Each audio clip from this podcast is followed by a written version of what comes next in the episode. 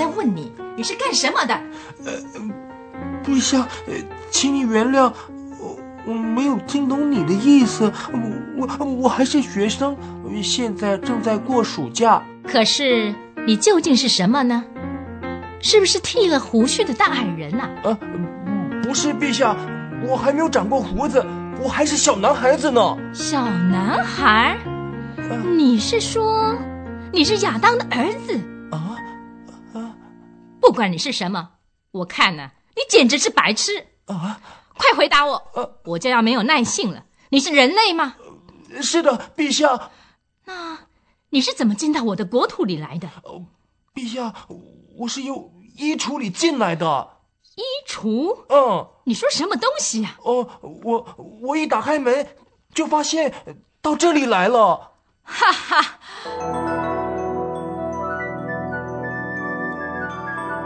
道门，一道通往人类世界的门。我曾听说过有这种事情，这一来全都完了。不过他只是一个人，而且又是一个很容易对付的家伙。他一面说话，一面从座位上站起来，对着艾德芒的脸看个不停，手举魔杖，目露凶光。艾德芒觉得女巫正想做一件可怕的事，她本能的想动，可是又好像动不了，心里想这下子一定完蛋了，也就放弃了挣扎的希望。正当艾德芒这么想的时候，突然，女巫又表现出已经改变了主意的样子。哦，我可怜的孩子，看看你有多冷啊！来来来，快来和我坐在雪橇上，啊，让我把外套围着你，我们再说话。艾德芒很不喜欢这种安排，可是又不敢违抗，只好爬上雪橇，坐在他的脚上，让他把皮衣展开来围着他。你要不要喝点什么热的东西呀、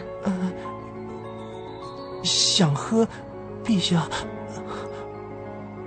女王从她裹着的衣袍里掏出一个很小的瓶子来，像是白铜做的，然后伸出手臂，把瓶子里的水往雪橇旁的雪地上滴了一滴。艾德芒在半空中看它像一颗钻石闪了一下，一触到雪，只听“嘶”的一声，地上就出现了一只宝石杯子，里面盛满了热腾腾的饮料，不晓得是什么东西。艾老头立刻端起来递给艾德芒，并且还向他鞠躬，微笑了一下。不过笑容并不好看。艾德芒喝着，也不知道那是什么饮料，以前从来没有尝过，但是非常的甜，泡沫油脂都很多。喝完之后，全身上下都觉得异样的暖和。亚当的儿子啊，光是喝不吃就没有意思了。你说啊，你最喜欢吃什么东西啊、嗯，我最喜欢吃土耳其糖了，陛下。女王又把瓶子里的水往雪地上滴了一下，马上就在地上出现了一个绿丝带捆着的圆盒子。打开一看，里面装满了几磅上好的土耳其糖，每一块糖都是甜蜜蜜而松软制糖心的。艾德芒有生以来也没有尝过这样的美味，这个时候他感到非常暖和舒服。他一面吃糖，女王就不断的问他问题。起先，他还认为口里含着食物对人讲话是不礼貌的，可是不一会儿他就忘记了，只想快把那些糖果吞下去，越吃越想吃，甚至没有想想为什么女王要这般唠叨的发问。